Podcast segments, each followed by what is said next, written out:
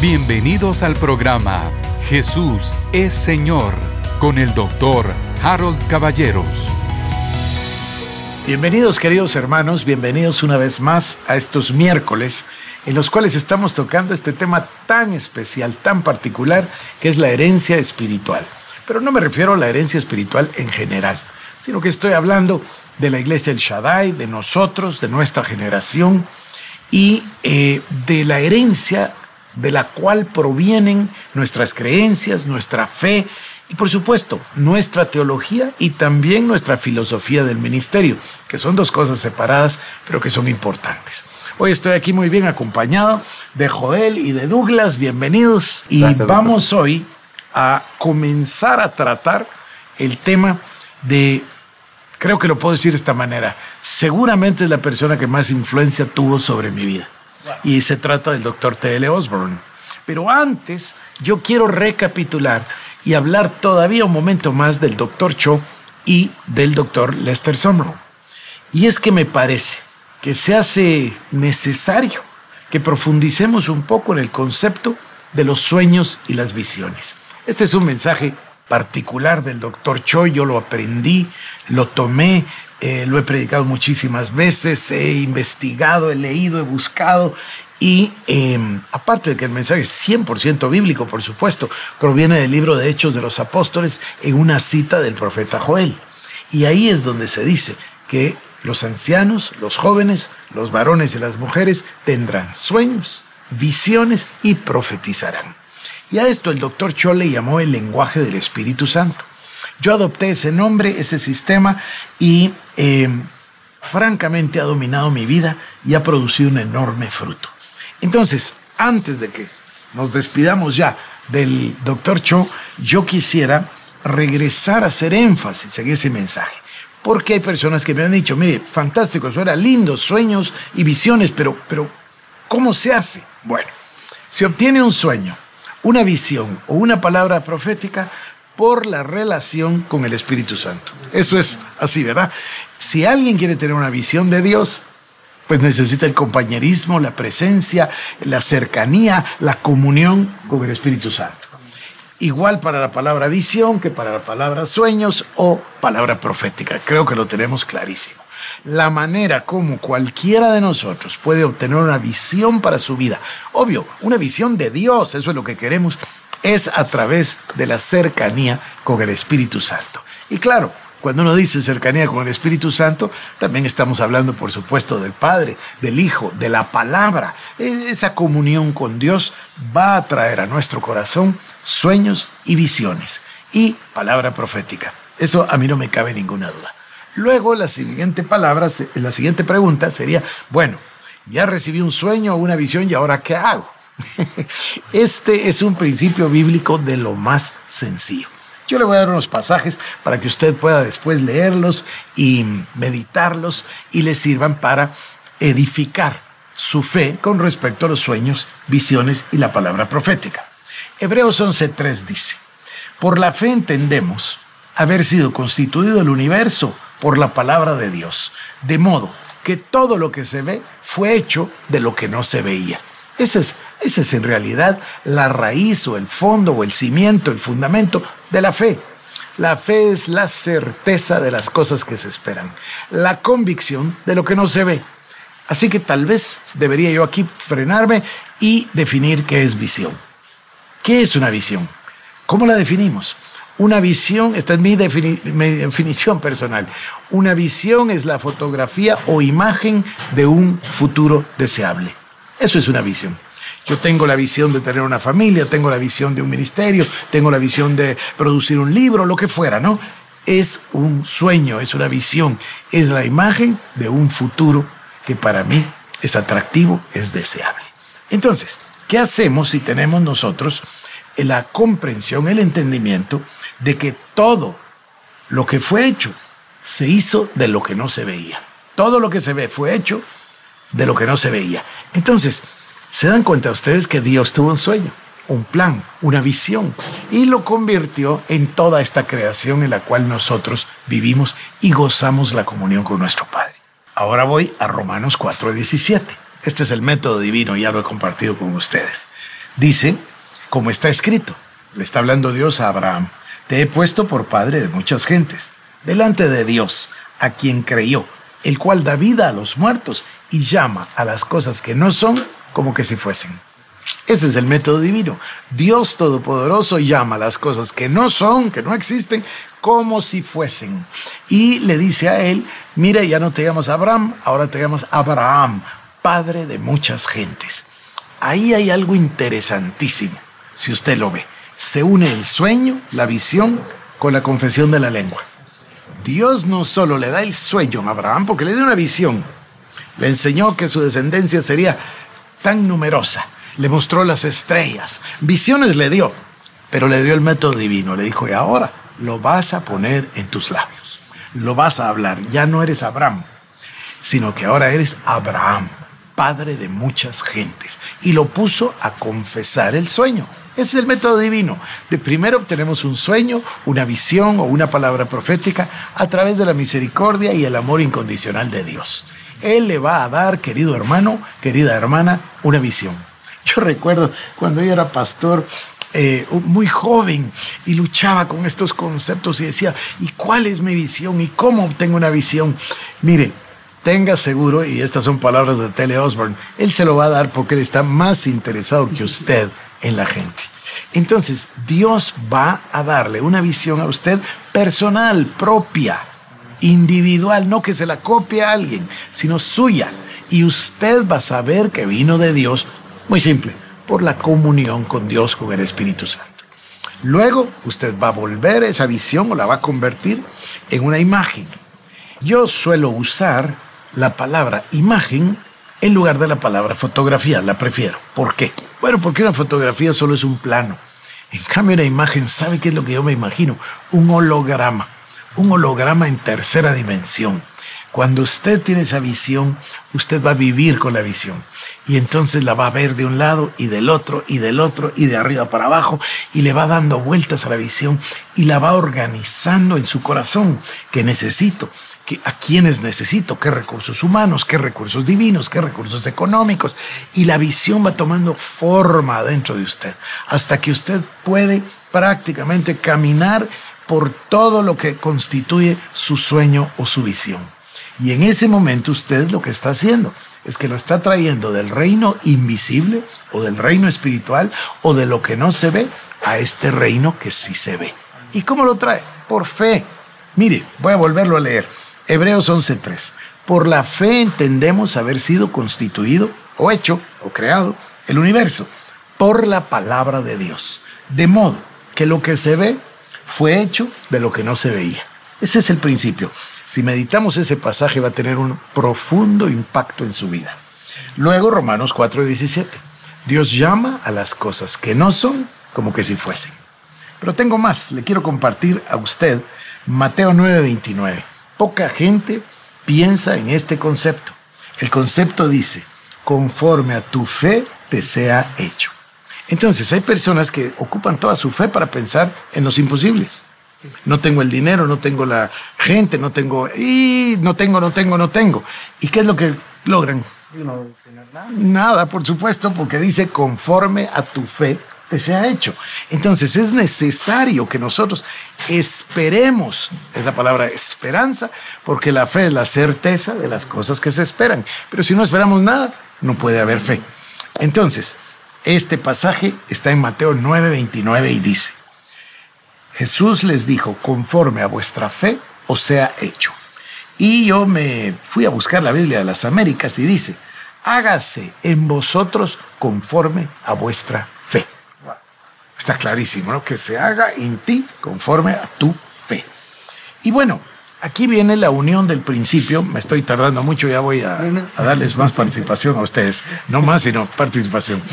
Eh, quiero unir el concepto de la fe con la confesión de la lengua. Porque la palabra dice, fíjese, te has enlazado con las palabras de tu boca. Has quedado preso en los dichos de tus labios. Es lo que confesamos, lo que hablamos, lo que trae las cosas del reino invisible al reino de lo natural. Y tengo aquí un pasaje que uso a menudo en Proverbios 3.7. ¿Cuál es su pensamiento en su corazón? Así es el hombre. Y miren, en esta versión de la Reina Valera antigua dice, porque así, cuál es su pensamiento en su alma, tal es él.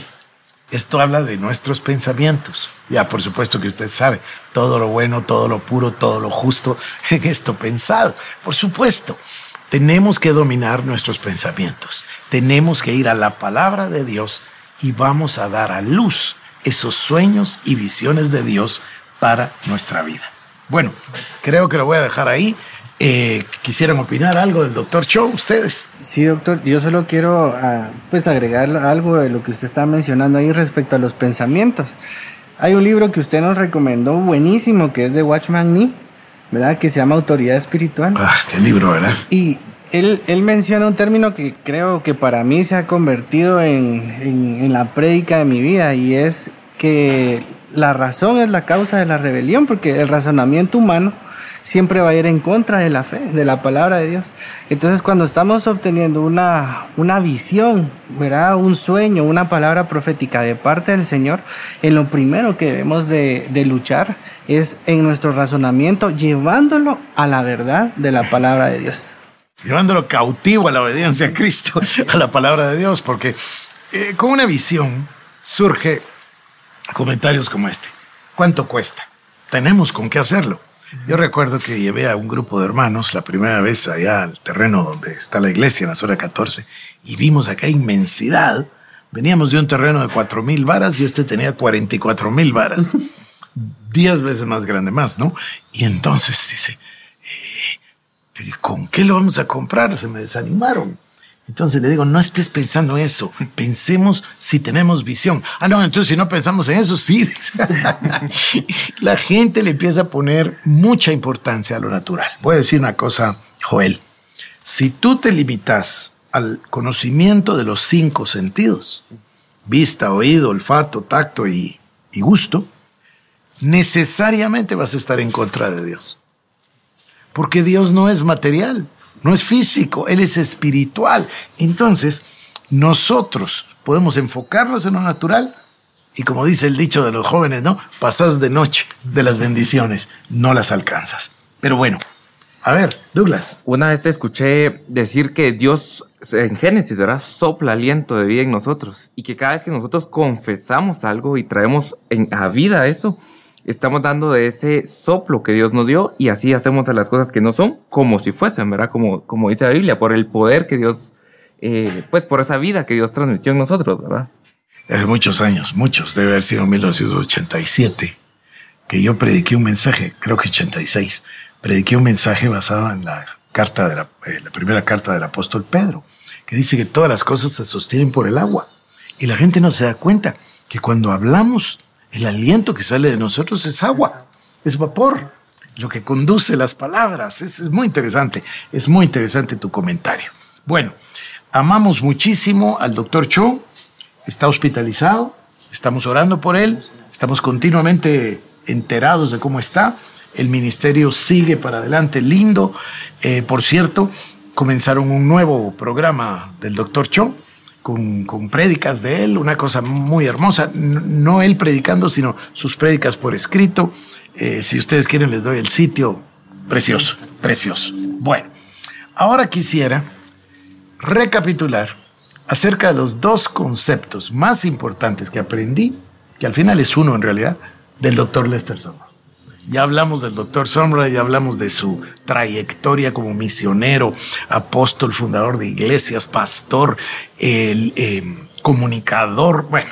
Y además, yo no sé si lo, lo dijimos al final, creo que sí, en, en, la última etapa del ministerio, él funda LESEA, así se llama, o LESI, y compra un Hércules, un avión Hércules. Se lo compró a la Fuerza Aérea de Perú, con el objetivo de poder llevar ayuda en momentos difíciles a situaciones de riesgo. Y él no era de estos que dice voy a llevar ayuda así como la ONU, no. Voy a llevar ayuda en el nombre del Señor Jesucristo. Y esa ayuda se convertía en almas, una cosa linda. Y luego compró un buque, un barco gigantesco para transportar todos esos bienes, comida, alimentos, hospital, etcétera, para eh, regiones en, en necesidad. Eh, fantástico el doctor Sombra. Bueno, Él me enseñó este concepto y yo se los quiero pasar a ustedes. Él me enseñó que uno debe siempre cabalgar la cresta de la ola, hablando de las olas del mover del Espíritu Santo, comparando eh, eh, las olas del mar con la ola del, del mover del Espíritu Santo. Entonces él decía que siempre te preocuparas de cabalgar en la última ola de Dios. ¿Qué quiere decir esto? Perseguir la frescura del mover del Espíritu Santo. Eso es lo que quiere decir. Eso lo aprendí de él. Y miren, Pablo le aconsejó a Timoteo y le dijo, por lo cual te aconsejo que avives el don de Dios, no, perdón, que avives el fuego del don de Dios que está en ti por la imposición de mis manos. Y ese es el consejo para todos nosotros. O sea, no podemos nosotros sentarnos a decir, ah, sí, Dios me hizo un llamado y me dio un don en el año 90. No, esto tiene que estar fresco. La relación con Dios es nueva cada mañana. Las misericordias de Dios son ilimitadas. Entonces, nosotros debemos preocuparnos de avivar el fuego del don de Dios en nuestras vidas, siempre. Eso no quiere decir, querido hermano, querida hermana, que no haya momentos difíciles.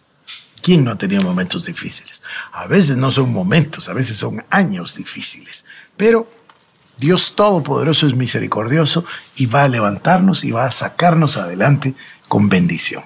Entonces Él me enseñó eso, pero también tenía otro concepto que al final no son dos, es uno solo. Él decía, Ay, debes preocuparte de cabalgar en la cresta de la ola de Dios. Y para eso se necesita nuevo vino y nuevos odres. No te vayas a quedar entrampado con los odres viejos. El odre viejo puede ser un resentimiento, un problema, una desilusión, eh, un desencanto, puede ser también un problema grande, yo qué sé, ¿no? Una enfermedad, lo que sea. El odre tiende a secarse. Yo no sé si ustedes han visto odres, odres de cuero. Entonces tienden a secarse y se endurecen. Voy, voy a leer el pasaje y luego lo, lo hablamos. Dice Mateo 9, 16 y 17. Nadie pone remiendo de paño nuevo en vestido viejo porque tal remiendo tira del vestido y se hace peor la rotura. Ni echan vino nuevo en odres viejos. De otra manera, los odres se rompen y el vino se derrama. Y los odres se pierden. Pero echan, echan el vino nuevo en odres nuevos. Y lo uno y lo otro se conservan juntamente. Este, es este, este pasaje es interesantísimo. Primero está hablando del vino nuevo. El vino nuevo viene con fuerza. Y entonces, si toma un odre viejo, arrugado, lo rompe y lo arruina. Y como dice la palabra, se echa a perder el vino y también el odre. Pero nos dice que el vino nuevo se pone en odres nuevos. Ahora, lo interesante es que esa palabra nuevos quiere decir renovados. No quiere decir nuevo, recién hecho, sino renovado. ¿Y cómo se puede renovar un odre? Miren, yo prediqué de esto, el hermano Sombra me lo enseñó, prediqué mucho tiempo esto y me fui a conseguir una pieza de cuero de lo peor que hubiera, de lo más roto, estaba hasta con un agujero, estaba eh, arrugado, roto, ya no servía. Y se los enseñé en la iglesia, esto fue en la carpa hace muchos años, tomé aceite de oliva, bueno, no tenía que ser de oliva, ¿no? Tomé aceite y empecé a curar el odre y a los días y semanas quedó finísimo, pero como que era cuero nuevo. Esto para hacer un símil, ¿no? Un tipo, un símbolo. El aceite, tipo del Espíritu Santo, tipo del gozo del Espíritu Santo, va a renovar este odre, para que el odre esté nuevo o renovado para recibir el vino nuevo. Porque si no cuidamos este odre, se echa a perder el odre y el vino. Entonces, el hermano Sonrad me, esto me lo enseñó, miren, me lo. Siempre tienes que estar listo para el mover de Dios. Y lo que importa es el mover fresco del Espíritu Santo. Yo creo que se los conté. Lo llamé días antes de morir. Yo no sabía que iba a morir. Sabía que estaba enfermo. Eh, y lo llamé. y esto debe haber sido una semana antes de que se haga con el Señor. ¿Y qué me dijo? Mira, me dijo, estamos aquí gozándonos. Traje un joven que tiene un mover de Dios lindo, se llama Rodney Howard Brown. Estaba apenas empezando, empezando ese, ese mover de Dios, empezando ese avivamiento que le, que le llamamos todos, y él ya lo tenía ahí en la iglesia. Así era el hermano Lester Sombra. Era, era fantástico. Él perseguía el movimiento del Espíritu Santo. Y eso es algo que es una gran enseñanza. No parece, pero es profundísimo, ¿verdad? Eh, las dos cosas, mantener el odre bien aceitado con, la oración y con la relación del Espíritu Santo. Y número dos, perseguir el vino nuevo, perseguirlo sin temor. Y tal vez hay ahí otro concepto que es tan grande y tan importante, que consiste en no quedarte atrapado atrás. Nos pasa muy a menudo. A veces las situaciones son tan duras que uno entra quizás no en depresión, pero sí en, en desilusión, en, frustración. frustración, pero hay cansancio, ¿verdad? Eh, un cansancio que, ya parece que uno no se va a levantar. Y a veces, vuelvo a insistir, en mi caso, eh, yo lo he vivido, no, no ha durado semanas o meses, sino que en un caso duró años. Claro. Y muy duro para, para volverse a levantar. Pero si confiamos en el aceite del Espíritu Santo, les voy a contar una cosa personal. Cecilia y yo nos fuimos de vacaciones en el año 2017 a Grecia. Ah, qué bien la pasamos. Y teníamos una, una guía que nos llevó por toda Atenas y bueno, fantástico, pero fantástico, uno de los mejores viajes que hemos hecho. Y nos hizo el comentario de la tienda donde vendían las famosísimas sandalias. ¿Por qué famosísimas sandalias? Bueno, porque es la tienda donde Jackie Onassis compraba sus sandalias. Y cuando vas a la tienda, la tienda no es enorme, pero las fotos sí son enormes. Ahí está Jackie Onassis comprando sus sandalias. Entonces compramos unas sandalias para Cecilia, lindas, de puro cuero. Y a mí se me ocurrió y le dije al señor, mire, ¿y si esto se...?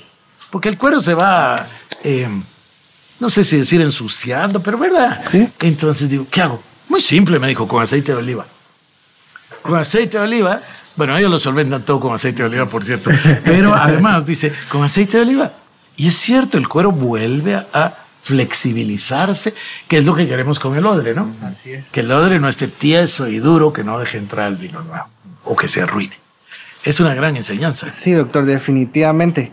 Mire, yo, yo quiero pues contarles, usted sabe que mi profesión de médico, tengo una pasión por comprobar que la verdad de la palabra del Señor debate toda la ciencia, ¿verdad? Y, la pone y la establece. Entonces, recién acabo de leer un, documento donde justamente dice lo que usted está mencionando. Está científicamente comprobado que las personas que siempre tienen una nueva visión viven más años, viven más en salud y tienen este, mayor expectativa y calidad de vida de aquellas que no lo tienen. Entonces, este, la palabra de Dios es maravillosa y de verdad, esto nos motiva. Yo trabajo con adultos mayores y miren, es, es, cierto, las personas que tienen la esperanza en la palabra de Dios y que siempre están buscando qué, qué Dios les está mandando a hacer, es maravilloso, tienen gozo, tienen fuerza y siguen adelante. Hace poco conocí una persona de 87 años, una señora, misionera, y me dice, mire hermano, este, estoy juntando víveres para llevarlos a un lugar en Sanarate. La señora de 87 años juntando sus bolsas, movilizándose, yendo adelante. Así que ah, para mí es sorprendente lo del tema de los, de los odres, porque es cierto, ¿verdad? La palabra del Señor los renueva, les da vida y les da fortaleza. Y si ustedes se ponen a pensar, los odres, la cresta de la ola, los sueños o las visiones, francamente lo mismo, ¿no? Es el mismo mensaje, dicho con diferentes palabras, pero es el mismo mensaje. Tú, eh, yo no les dije esto, perdonen, debí de haber introducido, eh, di por sentado que ustedes conocen a, a Douglas y a Joel. Joel es médico, pero además es médico especialista en geriatría. O sea, claro, tú trabajas con los con las personas mayores, pero también se suele decir en Estados Unidos de que las personas que se retiran y que ya se quedan en su casa todo el día solo esperando que sea de noche, sucumben más pronto. Muy rápidamente. Pero el tener una visión, el tener fuego, y vayamos al consejo de Pablo, avivar el fuego del don de Dios que el Señor te dio.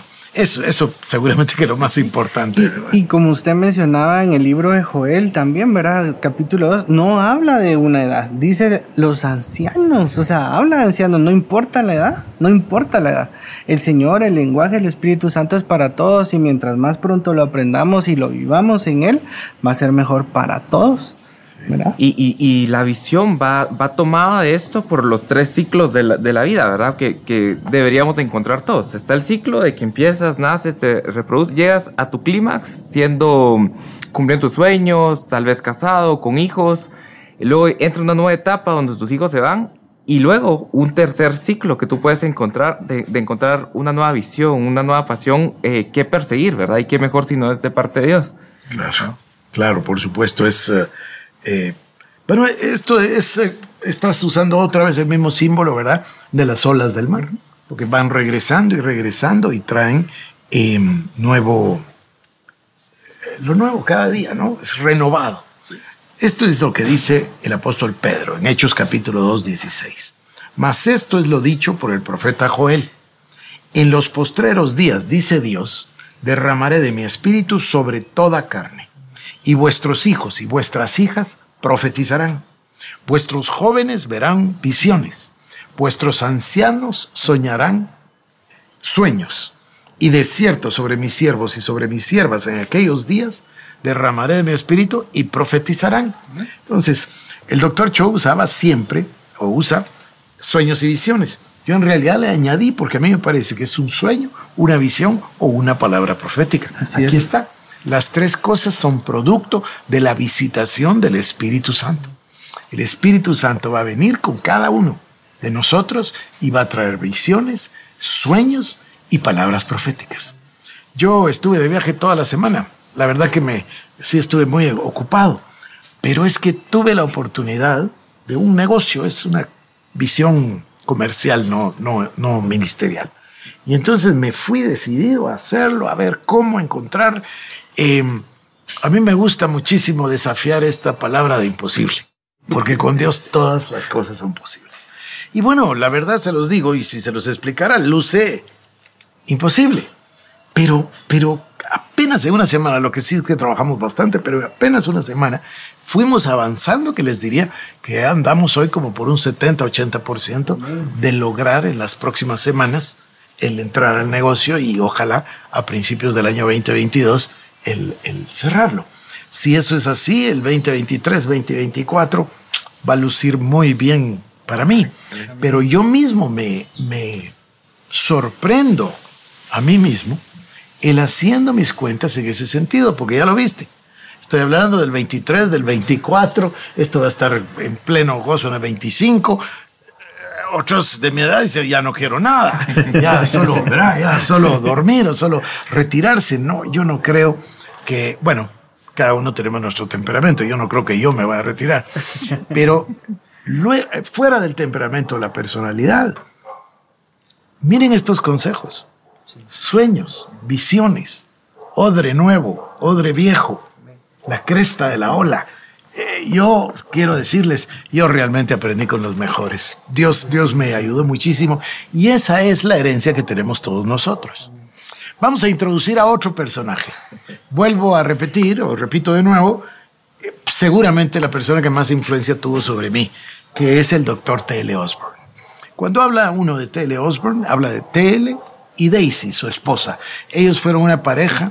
Miren, se casaron de 16 y 17 años, sirvieron al Señor hasta el último hálito de vida, los dos juntos. Un matrimonio ejemplar, un ministerio extraordinario.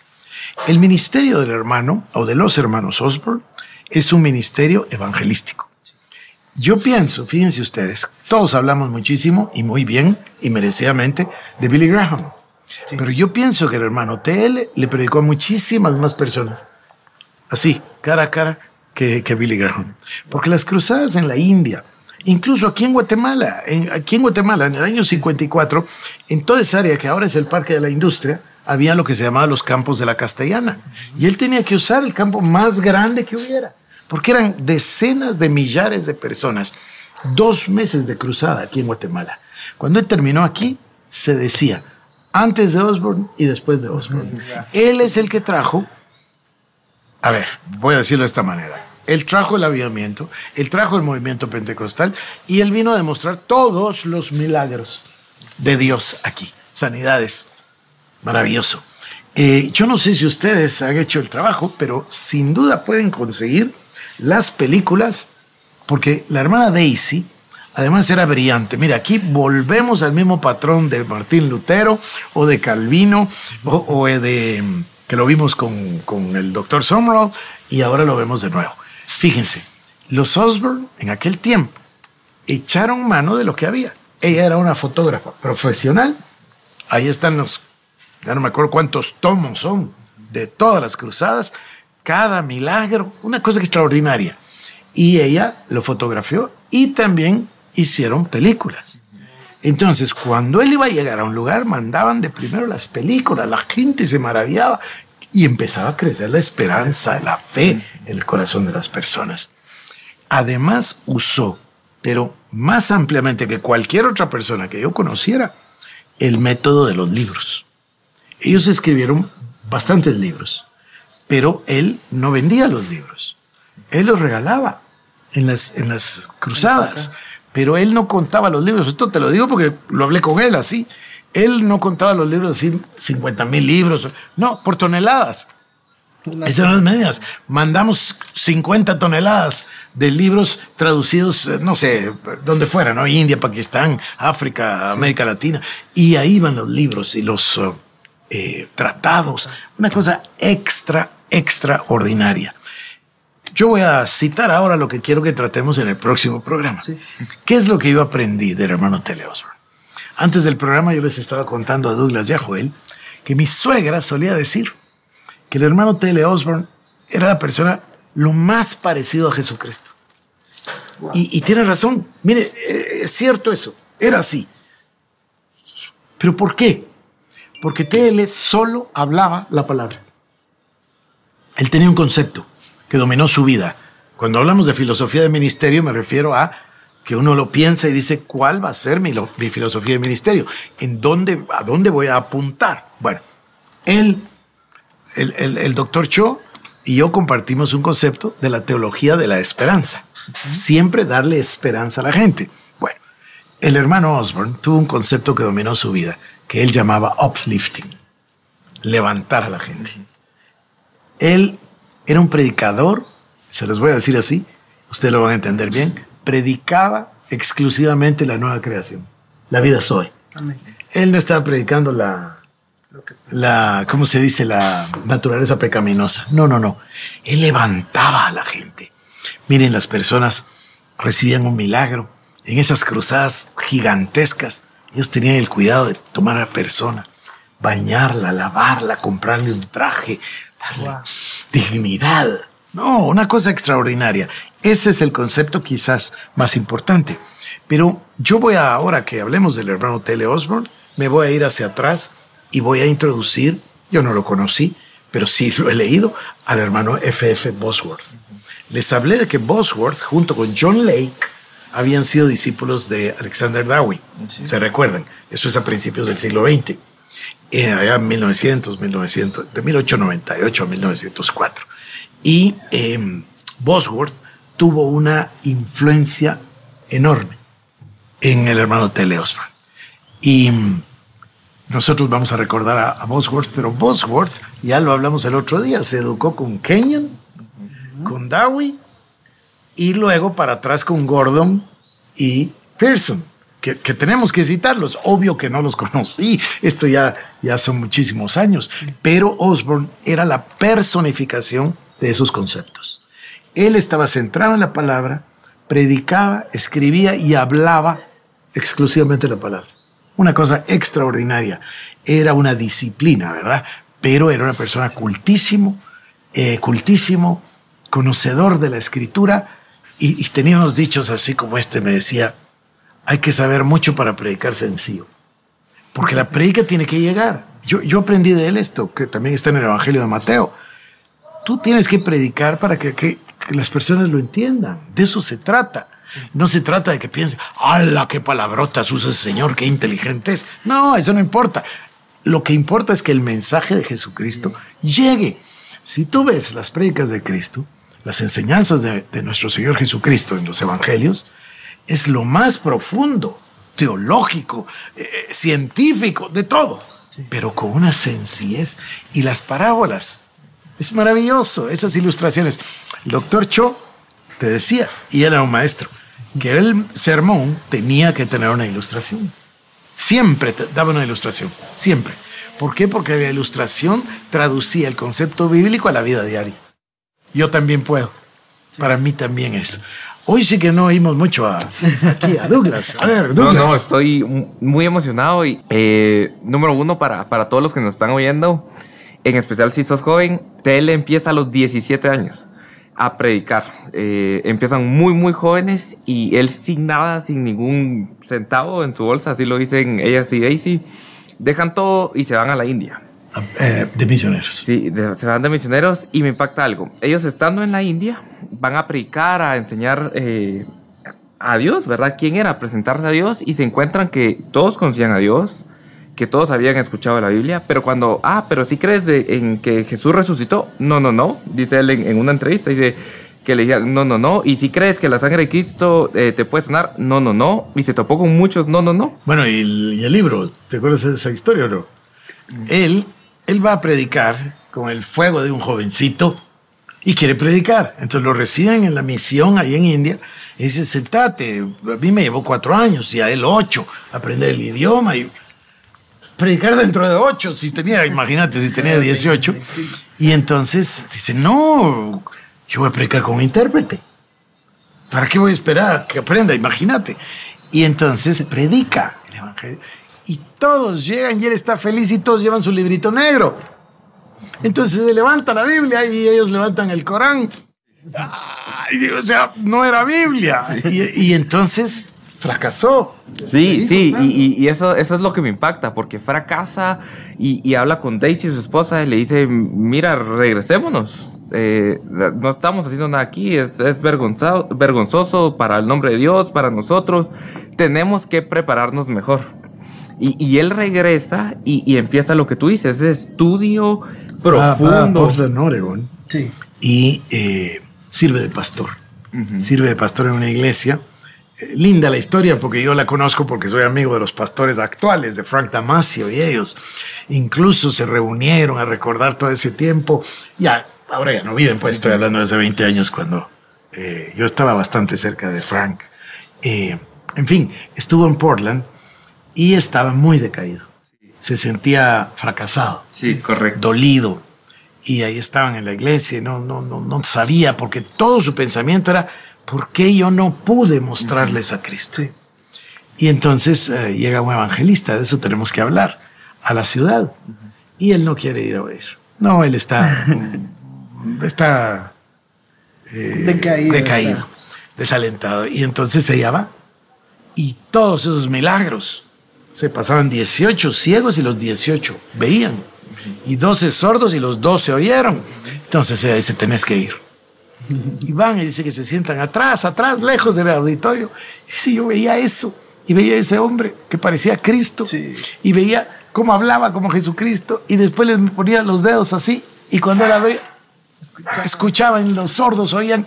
Y dice él, ¿verdad? Dice, y yo oía mil voces adentro de mi cabeza que me decían, tú puedes hacerlo. Ah, es lindo. Bueno, veo que ustedes ya hicieron sus Y, y deberes. ese, este hermano, el evangelista, era William Marion Braham. Sí. Pero yo, yo me confundí ahí, pensé que era Billy Graham, no es él. No, no, no, no, no, no, no. No, eh, la historia de William Branham es que Billy Graham, G-R-A-H-A, él se llama Branham, B-R-A-N-H-A-M. Eh, William Branham, eh, lo, lo tenemos que mencionar, lo tenemos que mencionar y tengo que hablarles de él. Eh, probablemente el ministerio de milagros más grande que ha existido. Seguramente. Lo que pasa es que terminó de una manera complicada. Entonces muchos lo borraron de los libros. Lo borraron de los libros eh, por algunos errores, errores teológicos. Ahí tengo que decir una cosa importantísima. Queremos servir a Dios, pero no podemos servir a Dios sin el conocimiento bíblico. Porque Dios se va a manifestar y va a haber milagros y sanidades. Dios va a usarte, pero si no hay un fundamento, este que yo voy a hablarles de ello y les voy a enseñar algunos documentos, eh, posiblemente, no posible, seguramente, el, el Ministerio de Milagros más grande. Miren, búsquenlo en la internet. Este hombre predicó dos horas con un halo de luz en la cabeza. Y el FBI lo investigó para ver de dónde salía la luz.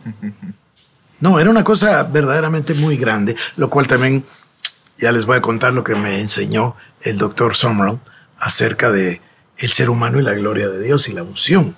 Y por qué ha habido, que no es nuestro tema, no me gusta a mí, pero eh, que ha habido muchísimos fallos, ¿verdad? Muchísimas caídas, muchísimos eh, pues, ejemplos que no quisiéramos de hablar, ¿no? Sí. Pero bueno, yo creo que vamos terminando por hoy. Nos vamos a enfocar en el doctor Osborne y en lo que aprendimos de él y que podemos seguir aprendiendo eh, de él en los libros, en las... Miren, una vez lo invitamos a venir a Guatemala y yo me ofrecí para traducir. Entonces me dijo, ¿quiere decir que tú hablas muy bien inglés? No, le dije, pero me sé todos sus mensajes de memoria. Y no es, no es mentira, no es mentira todavía. Y todavía los oigo, ¿sabes? Recientemente compré una versión que te venden una memoria. Eh, creo que no la venden, creo que te la regalan, ya no me acuerdo. Eh, compras unos libros y te regalan memoria con 10 predicas. Es que es las mejores predicas que yo haya oído en mi vida eh, son de él.